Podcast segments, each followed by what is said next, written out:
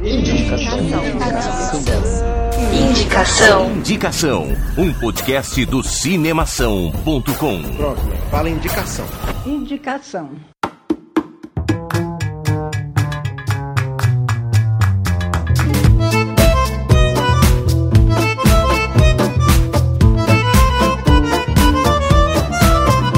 Seja muito bem-vindo ao 11 Indicação. A próxima pessoa que você vai ouvir falando agora é Alexandre Gonçalves, um brasileiro de 25 anos e biólogo. Muito obrigado, Guilherme, pela introdução. E o próximo que vai falar agora será o Bruno Pulpo, portador de uma tatuagem horrível de leão.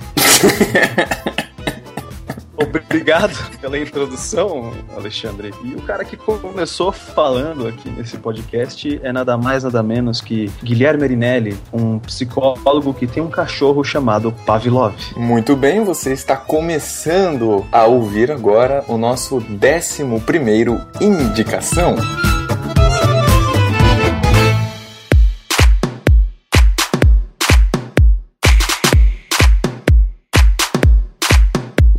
Vamos lá, galera. Então, estamos começando o nosso 11 indicação. Começamos aí num tom um pouco mais formal, mas é porque hoje a gente vai falar de cinebiografias, cara. Olha só que bacana. Vamos falar sobre a vida, a obra e a arte de uma série de personalidades que já ficaram eternizados aí em filmes. Exatamente, né? São personalidades que foram importantes, né, para o que elas faziam, por isso que retrataram elas com filmes hollywoodianos. Ale, você ainda espera que algum dia as pessoas façam filmes da sua vida? Cara, é, não sei, seria legal, mas eu não sei se, se daria muito conteúdo, não. Acho que uma minissérie. uma minissérie. uma ser um- minissérie. um curta-metragem, né? Uma hora cada um. É, um curta de 15, 20 minutinhos, tá tranquilo já. Ficaria Esse contente foi já. Alexandre Gonçalves. Acaba-se. Show de bola, muito bom. Galera, então vamos lá para o nosso 11 indicação. Mais uma vez, reforçando aqui, estamos aqui semana após semana. Esse ano, conforme a gente já falou nos nossos últimos dois programas, a gente está cheio de novidades, a gente está cheio de ideias para colocar em prática ao longo de 2016. Uma dessas ideias já vai começar a valer a partir desse programa de hoje, no dia 2 de março, beleza? Você vai ter que ficar ouvindo programa até o final para ver aí qual que é a surpresa. Mas já digo que estamos abrindo mais espaço para os ouvintes aqui desse programa, é ou não é? Exatamente, galera. Se você tá de olho no Twitter, se você segue a gente no Twitter, você já deve ter mais ou menos uma noção do que vai acontecer aqui. Isso que eu Mas- ia falar, rolou spoiler já no Twitter do que, que a gente tá pretendendo fazer. Fiquem espertos lá. Exatamente, pessoal. E para continuar em clima de novidade, tem mais uma coisa que a gente também precisa contar para você. O negócio é o seguinte, a gente se organizou esse ano e a gente teve a ideia de fazer uma homenagem às décadas do cinema. Olha só que maravilha, cara. Então é o seguinte, a partir desse mês, a partir do dia 16 desse mês, dia 16 de março, a gente vai começar a fazer um especial e a gente vai começar com anos 50. Então vamos passar por anos 50, anos 60, anos 70, anos 80, anos 90, até lá setembro, final desse ano, beleza? Então vamos fazer um especial aí, um histórico para você que gosta de filmes mais antigos, para você que gosta de filmes talvez um pouco mais recentes, para você que escuta muita gente comentando sobre filmes antigos, mas nunca assistiu. Então a gente fez esse especial justamente para você, cara. Vai ficar muito bacana. Vai ser um programa por mês. A gente vai ter só um intervalinho aí no meio do ano, mas vai durar ao longo do ano inteiro, vai até o mês de setembro. Vamos fazer esses programas especiais de décadas do cinema. Especial das décadas. Massa, massa. Maravilha. Vamos então pro comentário destaque dessa semana? Por favor. Demorou.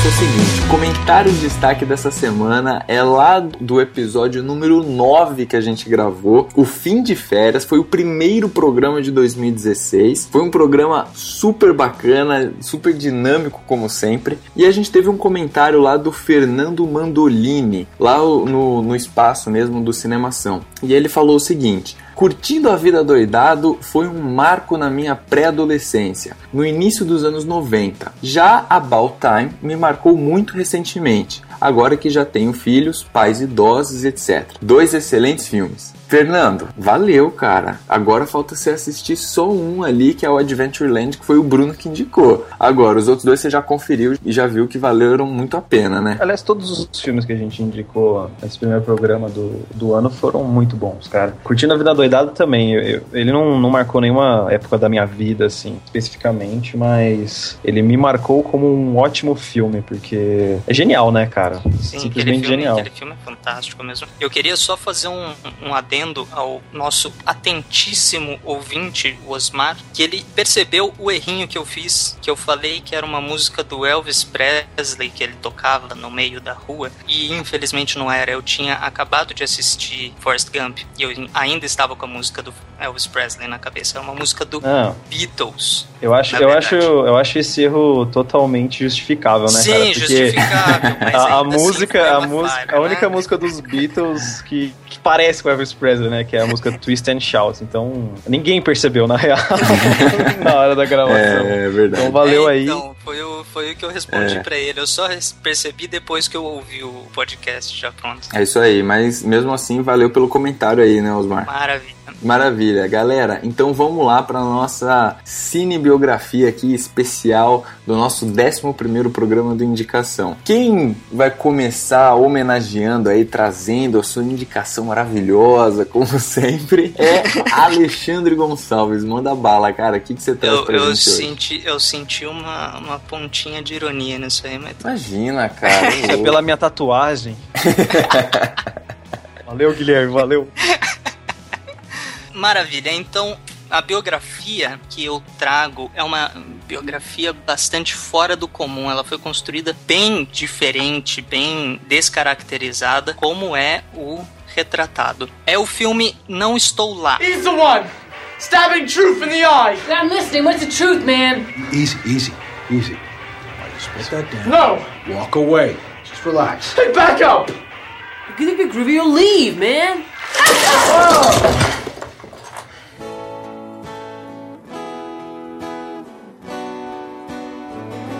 Conta crônicas da vida do Bob Dylan. É um filme de 2007 dirigido pelo Todd Haynes. Todd Haynes dirigiu o filme Carol e o personagem do Bob Dylan ele é destrinchado e completamente descaracterizado e dividido em seis personagens. Sete para quem for um bom observador e um bom crítico conhecer bem a história do Bob Dylan, mas são seis atores diferentes que representam o Bob Dylan ao longo desse filme. A Kate Blanchett, o Ben Whishaw, Christian Bale, Richard Gere, Marcus Carl Franklin e o falecido Heath Ledger. Todos eles representam partes da vida do Bob Dylan, porque o Bob Dylan foi um cara bastante contraditório, bastante lendário do ponto de vista que não tinham muitas informações verídicas, muitos fatos para corroborar vários aspectos da vida dele, então foram criadas muitas lendas, surgiram muitas lendas ao redor da vida dele. E esse filme retrata a vida dele dessa forma. Cada,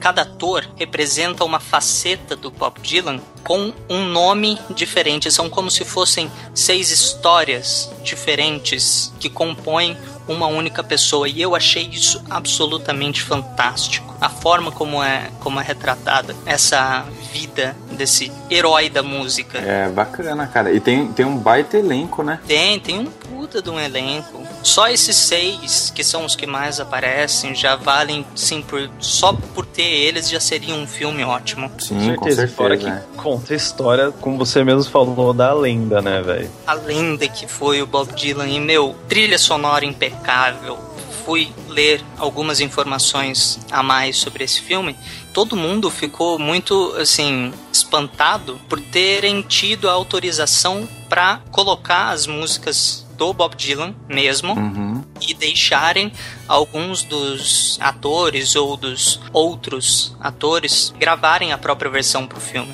Então a trilha sonora é toda do Bob Dylan, é toda. Legal, hein? inteira. Nossa, esse, esse é bom. Então. Cara, esse filme é muito bom. Pra, Ó, uma, uma Pra- sugestão pro, pro ouvinte aí que tá escutando o Ale comentando e tal, e já até ouviu falar no Bob Dylan, mas às vezes nunca ouviu nenhuma música dele e tal. Eu dou uma sugestão, cara. Entre no YouTube e coloca lá Bob Dylan tocando Knocking on Heaven's Door no acústico. Nossa. É, é de arrepiar, rapaz. É de arrepiar. Muito bom Olha mesmo. aqui, a gente tá até indicando vídeos agora pra vocês assistirem. Esse Indicando programa é completo música. demais, né? completo demais. Interatividade através das plataformas. Exatamente.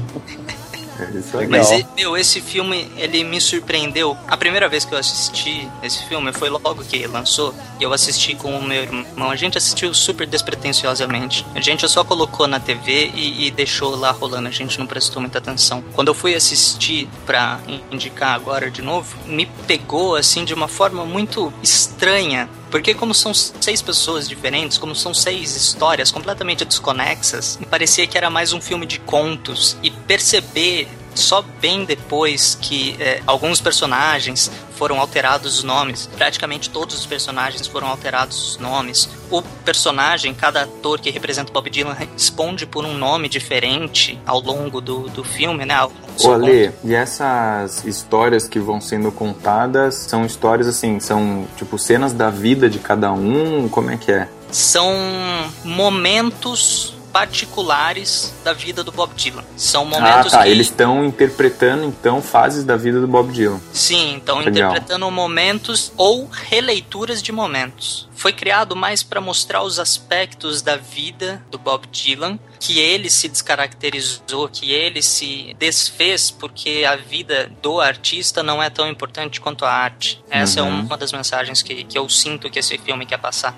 Então ele não se foca exatamente em contar os fatos, mas sim as circunstâncias Legal, que circundam os momentos da vida dele. Por exemplo, quando ele casa com a primeira mulher, que ele. Enfim, acontece um monte de coisa, eu não vou dar, dar spoiler aqui. Melhor.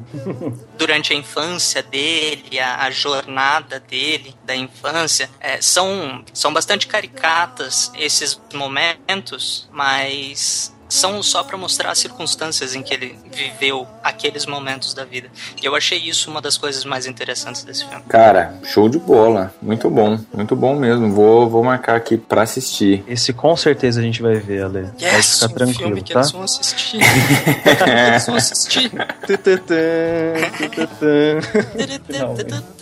Muito bom, show de bola. Brunão, manda bala então. O que, que você traz pra gente hoje aí, cara, de O cinebiografia? filme que eu trago pra vocês hoje, não só a história de um surfista, né, mas é um filme bastante inspirador. O nome dele em português é Tudo por um Sonho. I'm to train you to survive because I don't want it on my conscience. If you want to get out there, you got to forget about the pain. Wave like mavericks will hold you down for minutes at a time. Can't hold your breath for at least four minutes, then you may as well not even paddle out. You know what? I'm not even going to acknowledge that just happened. Esse filme, cujo título original é Chasing Mavericks, ele é estrelado pelo Johnny Winston. Ele não é tão conhecido, ele fez recentemente um filme teen, né, chamado Projeto Almanac, que é de viagem no tempo. Que é muito bom, diga-se Sim, de muito, passagem. muito legal. É um filme que te faz pensar. Deixa, deixa, pra, deixa pra outra, pra gente falar desse, né? Demorou. E o Gerard, Gerard Butler, né, o, o eterno Rei Leônidas do 300. Ele foi dirigido por Michael Apted, Apdet, né, não sei, não sei pronunciar direito o nome dele. Aliás, foram dois, é, foram dois diretores. O Michael ele é conhecido pelas Crônicas de Nárnia e a Viagem do Peregrino da Alvorada. Eu não conheço muito Crônicas de Nárnia. Barney, então não, não sei muito opinar sobre o trabalho dele. E também foi dirigido pelo Curtis Hanson, então foi uma direção dupla. E o Curtis Hanson, ele dirigiu Eight Mile, que é o filme do do, do Eminem, Eminem. Né, é. Aliás, é um filme muito bom também. É, um filme bacana. Sim. O Michael Apter, ele também dirigiu O Mundo Não é o Bastante, do 007. Ah, sim, isso. Exatamente. É que, sim, eu não, não assisto tanto 007. então, enfim, vamos voltar um para filme Tudo por famoso. um Sonho. Tudo por um Sonho ele conta a história de um surfista que é o Jay Moriarty. Ele é uma lenda do surf, né?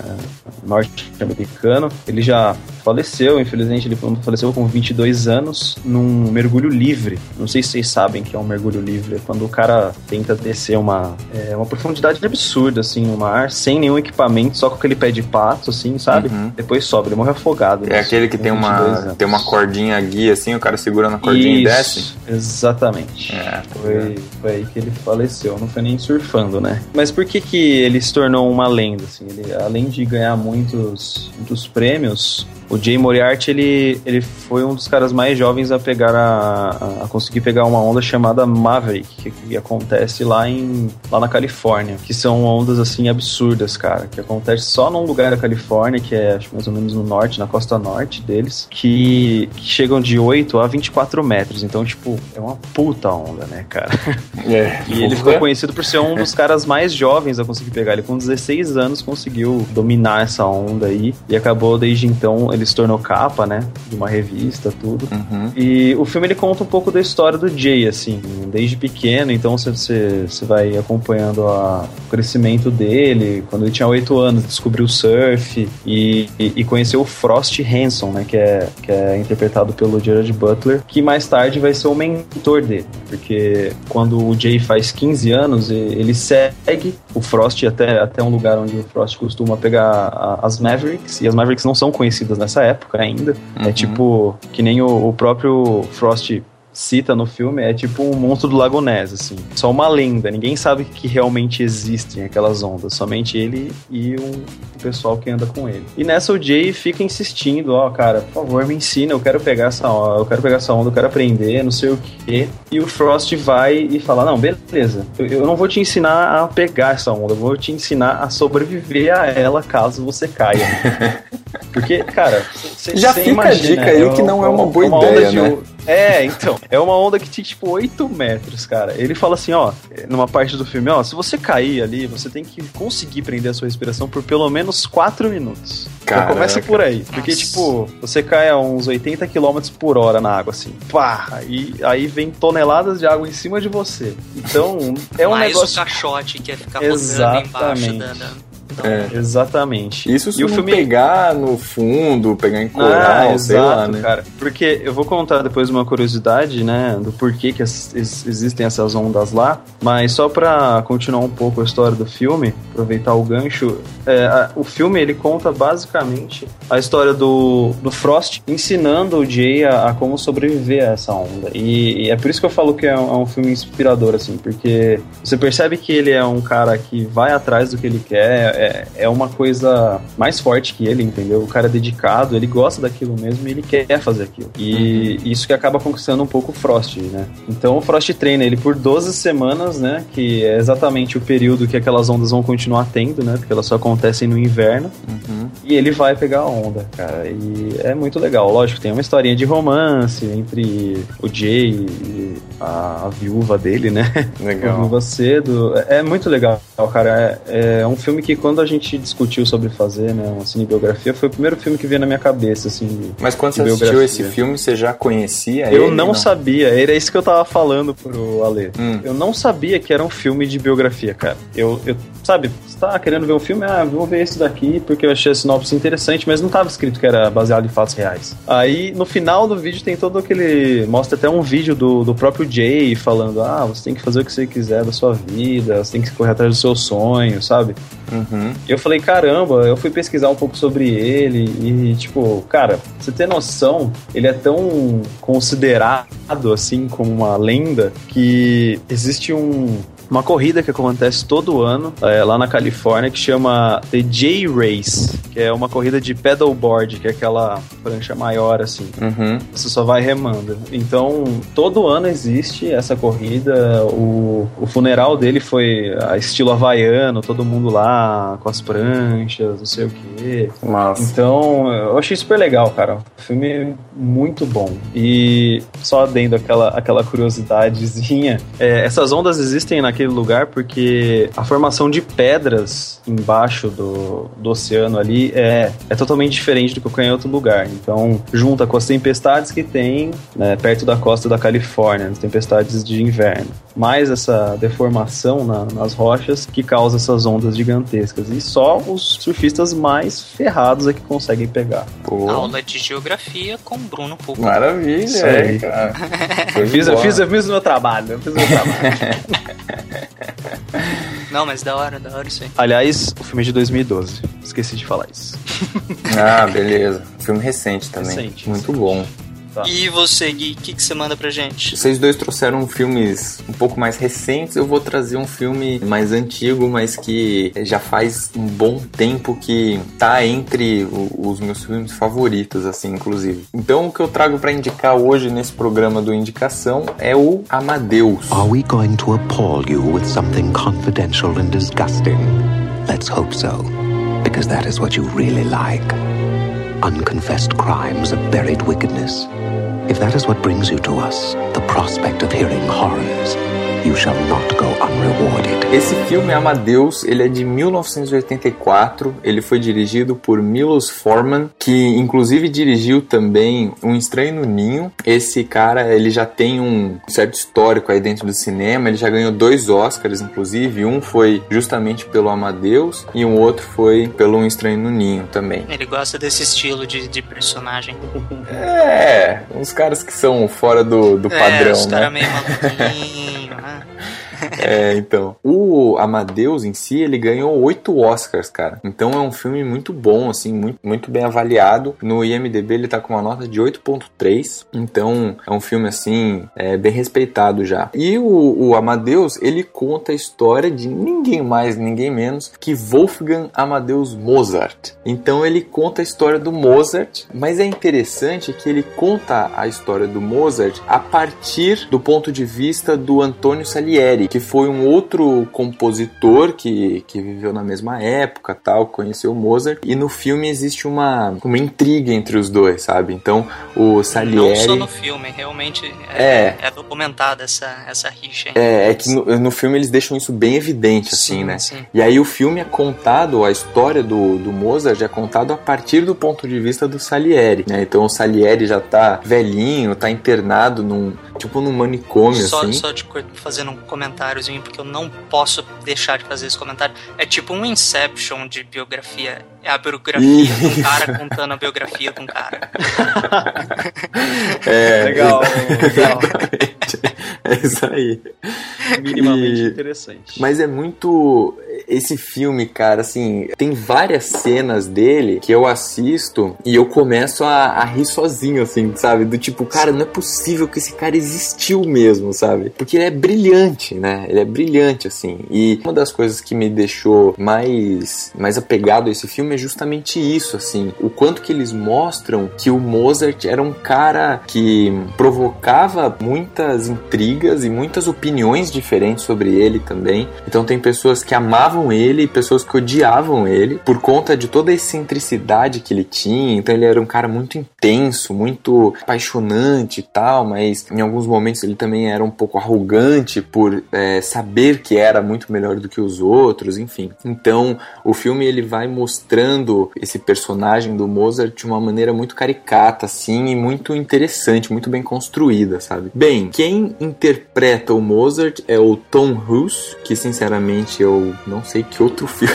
ele fez. Eu acho que ele não fez nada muito mais É, famoso do que Acho que esse foi o papel da, da vida dele. É. Acho que ele fez, falou, chega. E quem é. E quem interpreta o Antônio Salieri é o F. Murray Abraham. E ainda temos alguns outros atores, então tem o Jeffrey Jones, por exemplo, que é um cara conhecido, tem o Simon Callow, tem o Ro Roy DeTroyce, enfim, e alguns outros do, do elenco também. Então o filme é montado para contar aí a história do, do Mozart. E eu queria só destacar aqui uma, uma cena que para mim é uma cena muito especial assim. Se você, mesmo que você não tenha assistido o filme, se você quiser ir no YouTube procurar só essa cena, eu acho que ela vai vai te convencer a assistir o resto. Essa cena é uma cena em que o Salieri está conversando com a Constance Mozart, né, que é a esposa do Mozart, e eles estão conversando numa sala e ela leva para ele as partituras originais que o Mozart tinha escrito. E aí ele, num primeiro momento, ele fala: "Pô, mas são as originais mesmo?", tal, e ela ela afirma para ele que são, e ele pega as folhas e nesse momento a cena eles cortam o áudio do, dos personagens e entra a música clássica no fundo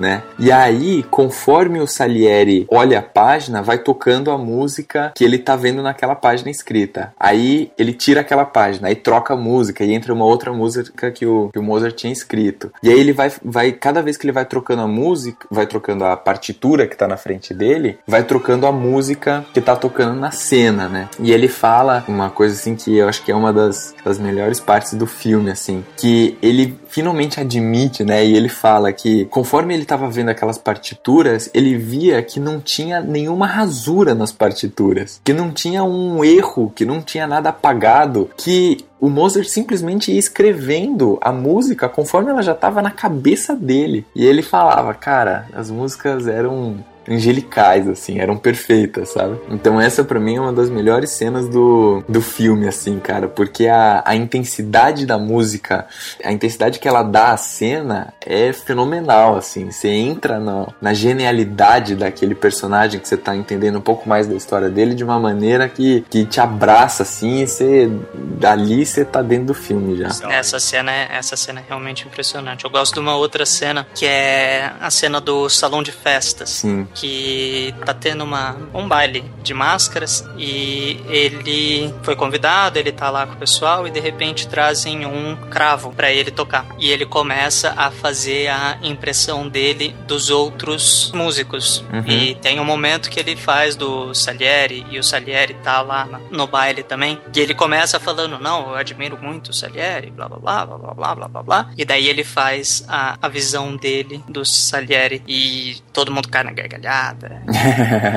é, é, é uma cena Não, muito boa tem também. Cenas, é, tem cenas muito boas, assim, cara, esse filme. Você tem que assistir esse filme para conferir. E só abrindo um parênteses aqui, só pra gente é, localizar, né, esse cara que de quem a gente tá falando, o Mozart. É, o Mozart, ele nasceu e morreu na Áustria, viveu a vida dele ali na Áustria. Ele nasceu em 27 de janeiro de 1756, cara. E ele morreu em dezembro de 1791. Então, assim, é um cara, sabe, que já faz um bom tempo que teve aí a sua, sua passagem por esse planeta e ainda assim deixou uma baita bagagem, né? Então esse filme é de 1984 e, cara, eu, eu tava pensando isso também quando eu assisti de novo esse filme agora. Eu acho que já estavam na hora de fazer um novo filme do Mozart, sabia? Eu acho que podiam refazer, cara, trazer novos atores, usar mais agora de tecnologia, enfim, do que tem, para contar de novo essa história dele, sabia? É, eu acho uma ideia interessante, cara, mas será. Eu acho válido, que... mas música clássica eu acho que não. Eu não, não, não acho que nem, mais. Eu acho que não é nem por, por conta de ser Então, música que- clássica, cara. É, É. porque eu acho que você já tem um filme genial, entendeu? Feito do assunto, eu não sei se caberia fazer um outro, entendeu? Mas Por mais que tenha sido feito em 80, Ah, eu acho que eu acho que caberia uma releitura, entendeu? pode ser também. É, não fazer exatamente o mesmo filme, né? Como Sabe, sabe foi, por que, que eu mas- acho isso, cara? Eu vou falar por que eu acho. Porque quando você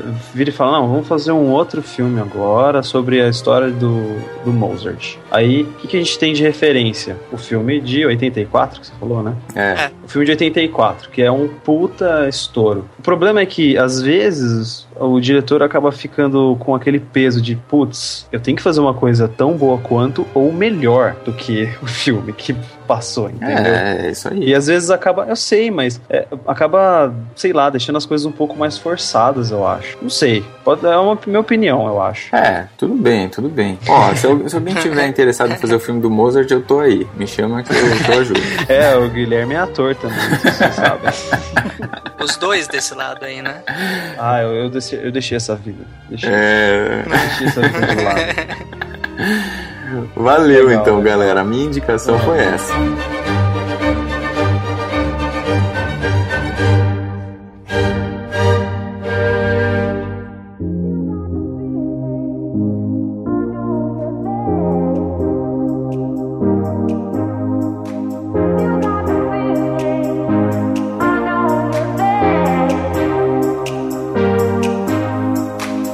Só pra voltar aos velhos hábitos, a sua indicação foi qual, Ale? Minha indicação foi Não Estou Lá. A sua, Gui? A minha indicação foi Amadeus, a história do Mozart. E a minha indicação foi Tudo por um Sonho. Bom, gente, aparentemente a gente tá chegando ao fim de mais um dos nossos programas. Antes disso, pessoal, se vocês querem entrar em contato com a gente, deixar opinião ah, sobre o que você achou do episódio, pedir algum tipo de filme, qualquer coisa, vocês podem entrar em contato com a gente pelo e-mail do Cinemação, que é contato@cinemação.com, ou você pode seguir a gente lá no Twitter e falar com a gente mu- muito mais fácil, vocês falam diretamente com a gente. E o nosso Twitter é arroba pod né? Que é uma indicação sem o cedilha e sem o tio no ar. E acho que agora a gente pode chegar na, na nossa surpresa final, né? Pra É deixar isso aí. eles com a surpresa. Bom, gente, o que, o que a gente tava fazendo, que é a novidade do nosso programa agora, é a indicação do ouvinte. A gente enviou no Twitter recentemente um pedido para vocês, para vocês mandarem pra gente algum,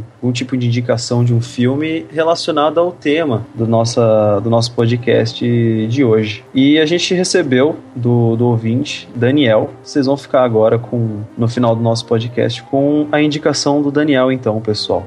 Ganharam uma isso- indicação, hein? Ao invés de É, três, ficaram quatro indicações. Exatamente. hoje. Além de vocês ganharem também a oportunidade de estar indicando um filme e aparecendo aqui no nosso programa, né, gente? É isso aí.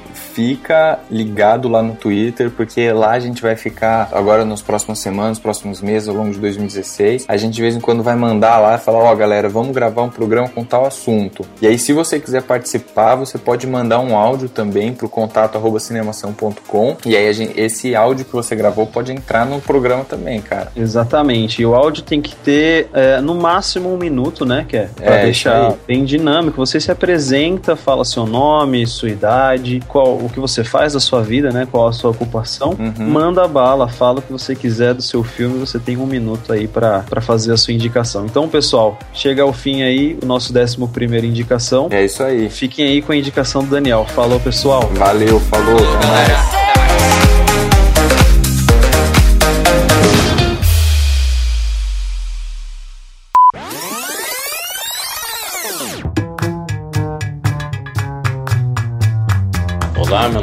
Daniel, tenho 24 anos, trabalho com aviação, sou piloto de avião. É, A minha indicação para o tema do programa de hoje de cinebiografia é o filme A Teoria de Tudo. Conta um pouco da história do cientista Stephen Hawking, desde o início, antes dele ter descoberto a doença de- degenerativa até aproximadamente os dias atuais. Esse filme é excelente, é muito legal para conhecer a história desse cientista que, apesar de toda dificuldade motora ele fez progressos incríveis aí para a ciência, para a humanidade em si. É muito legal ver a atuação do, do ator que interpreta o próprio Stephen, porque vocês conseguem notar ao longo do filme que ele representa muito bem como a doença vai se desenvolvendo no corpo do, do Stephen. Ou seja, cada cena, cada quadro, você vai vendo que ele vai ficando um pouquinho pior, tendo uma dificuldade aqui e ali.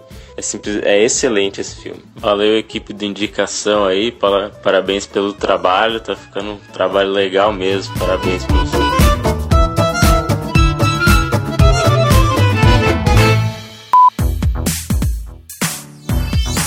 Esse podcast foi editado pela Isso Aí Design. Tudo isso é forma com função. É design estratégico. É isso aí.